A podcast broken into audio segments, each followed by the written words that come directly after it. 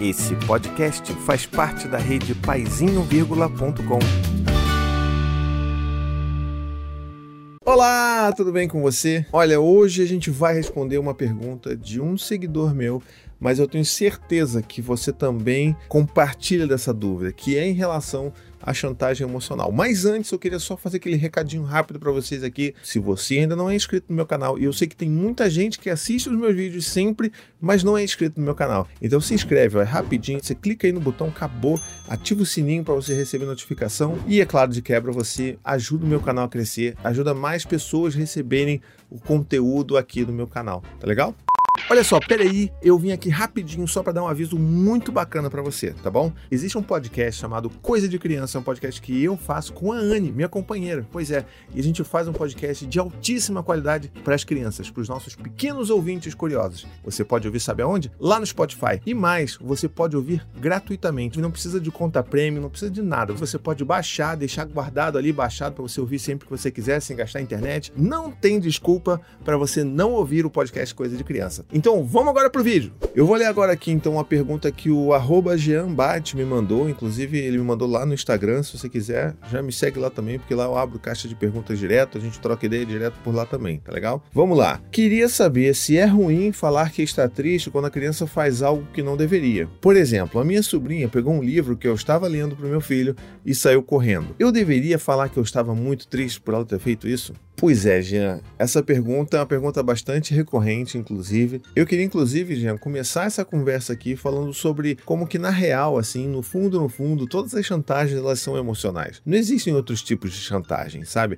Por natureza, a chantagem é emocional. Elas envolvem a criação, né, a geração de gatilhos de ansiedade, de medo, de sensação de perda, que vai fazer com que aquela pessoa faça aquilo que você gostaria que ela fizesse. Então, utilizando aquela máxima que eu sempre falo por aqui, que é aquilo: se você está em dúvida se você deveria fazer algo ou não com seu filho, pensa primeiro se você gostaria que fizessem com você. Então, se você não gostaria que fizesse aquilo com você, é muito provável, quase certo, que você não deveria fazer isso com seu próprio filho. Por exemplo, quando você está no trabalho, você é chantageado que algum colega seu de trabalho conte para o chefe alguma coisa que ele viu de você fazendo errado. Enfim, isso é o que? Isso vai te gerar um gatilho de medo de você ser descoberto, de você ser demitido. Provavelmente vai acabar fazendo aquilo que aquela pessoa quer que você faça. Então, todas essas chantagens, elas têm um fundo emocional envolvido e é claro que quando a gente vira isso para os nossos filhos, é uma forma de né, tentar controlar, modelar, adestrar o comportamento dos nossos filhos. A minha grande pergunta é: qual a motivação disso?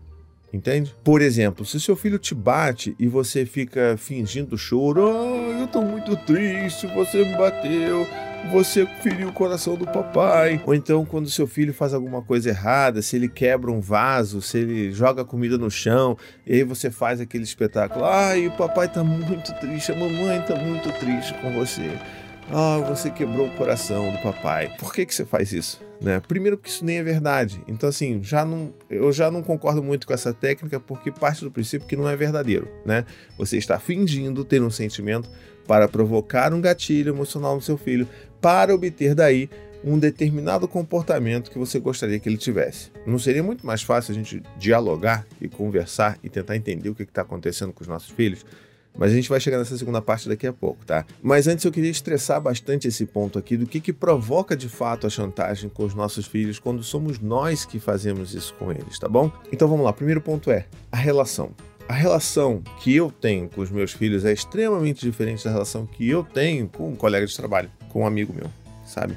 A relação que nós temos perante os nossos filhos é uma relação de autoridade simplesmente pela nossa relação. Eles nos veem como referência, eles tendem a nos buscar como pontos seguros emocionais, ou pelo menos é isso que a gente deveria estar procurando fazer, né? Ou desenvolver com os nossos filhos. E a gente é essa fonte de amor que os nossos filhos vão buscar. Então eles vão estar sempre ali fazendo aquelas verificações de será que eu, será que eu sou amado? Será que meu pai me ama?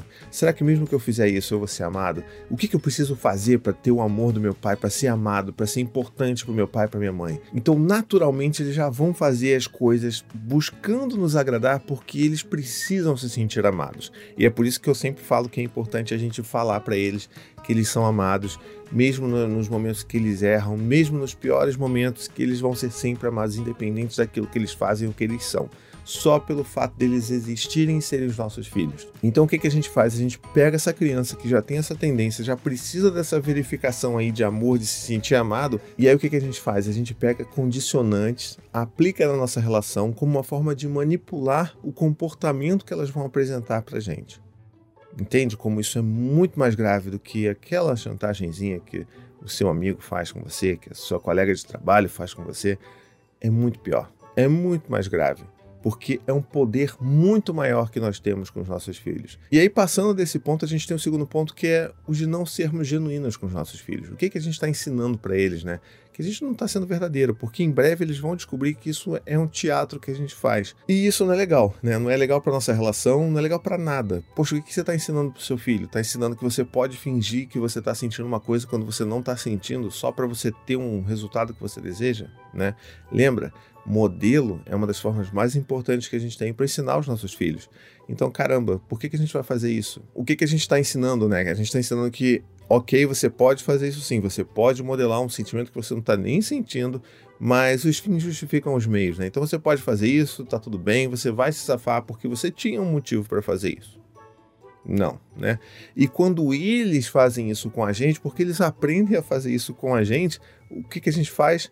A gente briga, bota de castigo, bate, grita, humilha e a gente fala que eles são pequenos manipuladores, vis e cruéis, quando que na verdade a gente já está fazendo isso, ó. Eu não sei instalar o dedo, tá? Desculpa, mas a gente está fazendo isso há muito tempo com eles.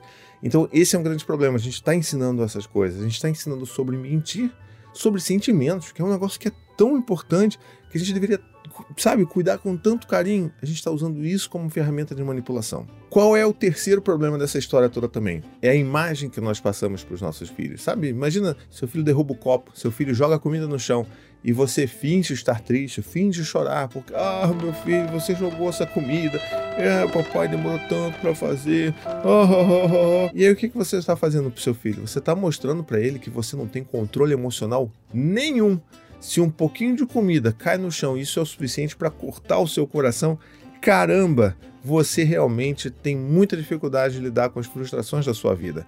E se isso é um modelo para o seu filho, é isso que ele vai seguir também. Como é que eu vou usar os meus pais como referência para corregulação emocional se eles fingem chorar, né? Porque para eles é chorar. Se eles choram quando uma colher, um prato de arroz cai no chão. E para finalizar, tem o último tópico, o quarto e último ponto, que é o mais importante de todos. As crianças não são bobas, como nenhum outro ser humano é. Então, muito em breve, eles vão perceber aquilo que está acontecendo, vão entender que aquilo não é exatamente verdadeiro, que aquilo é realmente um show, um teatro e não vai mais funcionar. E você vai fazer o quê? Para ter aquele resultado que você gostaria? Você talvez tenha que intensificar, talvez tenha que chorar de verdade, derramar lágrimas, fazer uma escola de teatro para poder convencer o seu filho. Esse é o problema das técnicas que envolvem manipulação comportamental dos nossos filhos, porque elas não duram a longo prazo, a médio e longo prazo. Elas são muito boas a curto prazo porque elas produzem um efeito imediato, mas a médio e longo prazo, que é onde a relação se cria, se estabelece, se sedimenta, essas coisas não funcionam simplesmente não funcionam. E aí o que acontece? Ao invés da gente parar e pensar sobre a eficácia desses métodos que a gente está aplicando, a gente não questiona isso. A gente vai querer o que? Aumentar um pouco a barrinha, seja da punição, seja da recompensa, seja da forma de fazer os seus filhos se sentirem culpados por aquilo que eles fizeram. Então o que, que a gente pode fazer? Né? A gente pode ser genuíno com os nossos filhos. A gente pode dialogar com os nossos filhos. No caso do querido seguidor que mandou essa mensagem para mim lá no Instagram, ah, poxa, quando a sobrinha sai correndo com um brinquedo e, e, e né, toma o brinquedo do meu filho e sai correndo, o que, que seria muito melhor de fazer? Conversar, então a gente poderia muito bem utilizar esse momento para conversar sobre o que está acontecendo e ajudar os nossos filhos a se desenvolverem emocionalmente, a lidar com situações como essa que vão acontecer invariavelmente, situações que você que fogem ao seu controle e é muito melhor ao invés de você tentar controlar todo mundo que está ao seu redor, que você aprenda a lidar com essas situações. Então o que, que a gente pode fazer? Conversar com os nossos filhos. Poxa, filho, olha só, a sua prima, caramba, hein, ela estava muito querendo brincar com esse brinquedo. Ela até saiu correndo com seu, sei lá, com seu ursinho é, acho que você está um pouco triste com isso, né, filho? papai tá aqui para te ajudar, tá bom? É, você quer um abraço? Você quer um colo do papai? Vamos conversar sobre isso? E aí você começa a trabalhar essas questões e fala assim: bom, tudo bem, depois eu vou conversar com a, com a sua prima. Eu acho que a gente pode ir lá, inclusive, conversar com ela, né? Falar, poxa, deixa eu brincar mais um pouco, aí depois eu empresto para você. Tudo é diálogo. Não existe uma forma que você vai querer manipular a pessoa que você não possa resolver de uma forma muito mais genuína utilizando um diálogo. Então, filho, será que a gente poderia conversar com ela? e tentar falar para ela que você gosta muito desse brinquedo, que ele é muito especial para você e que você gostaria muito de brincar mais um pouco, mas que daqui a pouquinho você emprestaria para ela. Pode ser que isso aconteça, pode ser que isso funcione, pode ser que não, mas tudo isso é experiência e aprendizado emocional para a gente e para os nossos filhos. Mas não só nessa situação, como por exemplo, quando eu falei do caso do arroz que caiu no chão, a gente poderia estar tá fazendo a mesma coisa, sabe? A gente poderia estar tá conversando com os nossos filhos: caramba, filho, e você, acho que você está um pouco irritado, jogou essa comida no chão, né? Mas, poxa, filho, o chão estava limpinho, né? Agora ele está sujo. O que, que a gente vai ter que fazer para o chão voltar a ficar limpo? Eu acho que a gente vai ter que limpar esse chão. Vamos fazer o seguinte, me ajuda, ajuda o papai, pega lá o pano, vem aqui comigo, pega a vassourinha, pega a sua pazinha de criança, vai lá, pega lá, vamos limpar isso aqui rapidinho pra gente voltar a comer, tá bom? Mas aí você me diz se você tá cheio, se você tá cheio não quer comer mais, você pode falar pro papai, papai, não quero. Você pode só fazer assim, ó, com a mão, faz um sinal especial que o papai vai entender, eu não vou dar mais comida quando você já estiver cheio. Então, olha quantas possibilidades. A vida não é regida por um manual de regras, muito menos a vida com os nossos filhos. É sempre tentativa e erro, mas principalmente baseado em respeito, em diálogo em vínculo. Então, quando a gente pensa nessas questões, a gente começa a entender que, poxa, é verdade, fazer chantagem com meu filho não tem nada a ver. Na real, fazer chantagem com qualquer pessoa não tem nada a ver. Então, tá bom, vou utilizar então essas outras ferramentas que me permitem resolver problemas de uma forma mais empática e não violenta com os meus filhos. Bom, era isso que eu tinha para falar aqui. Eu espero que você tenha gostado. Inclusive, se você tem alguma outra questão com relação a isso, alguma dúvida, como é que você lida com a chantagem emocional ou a chantagem, né, pura e simplesmente, deixa aqui nos comentários que a gente pode conversar sobre isso, tá bom? Se ficou alguma dúvida, qualquer dúvida, se você acha que precisa de um novo vídeo para falar sobre alguma coisa, é, sei lá, derivada desse assunto, Deixa aqui nos comentários também. E é claro, sempre aquele pedido de coração, né? Poxa, se você gostou desse vídeo, me ajuda a atingir mais pessoas. Você tem um papel fundamental nisso, você não tem ideia.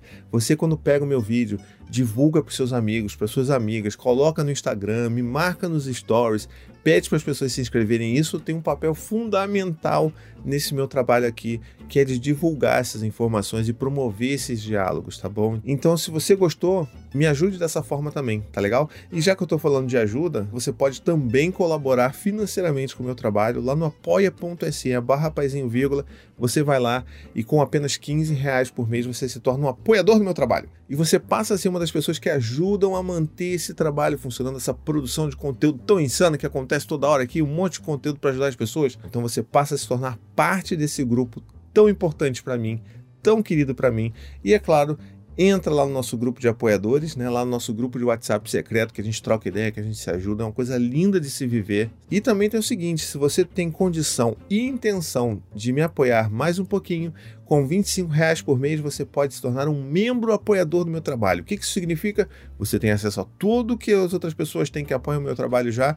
E também você participa de encontros e bate-papos virtuais comigo e com todos os outros membros via Zoom todo mês durante uma hora, duas horas, a gente fica trocando ideia ali e é muito lindo, porque a gente se acolhe, cada um traz seus problemas, traz suas questões, seus desafios, pede ajuda, a gente se ajuda, eu tô ali para ajudar, mas as pessoas também se ajudam. É uma troca linda, vocês não têm noção. Então, se você quiser conhecer um pouco mais sobre tudo isso, vai lá em apoia.se barra paizinho, vírgula, e eu tenho certeza que você vai encontrar uma opção ali para também me apoiar financeiramente, tá bom? Um beijo, até a próxima e tchau, tchau. Esse podcast faz parte da rede Paizinho.com.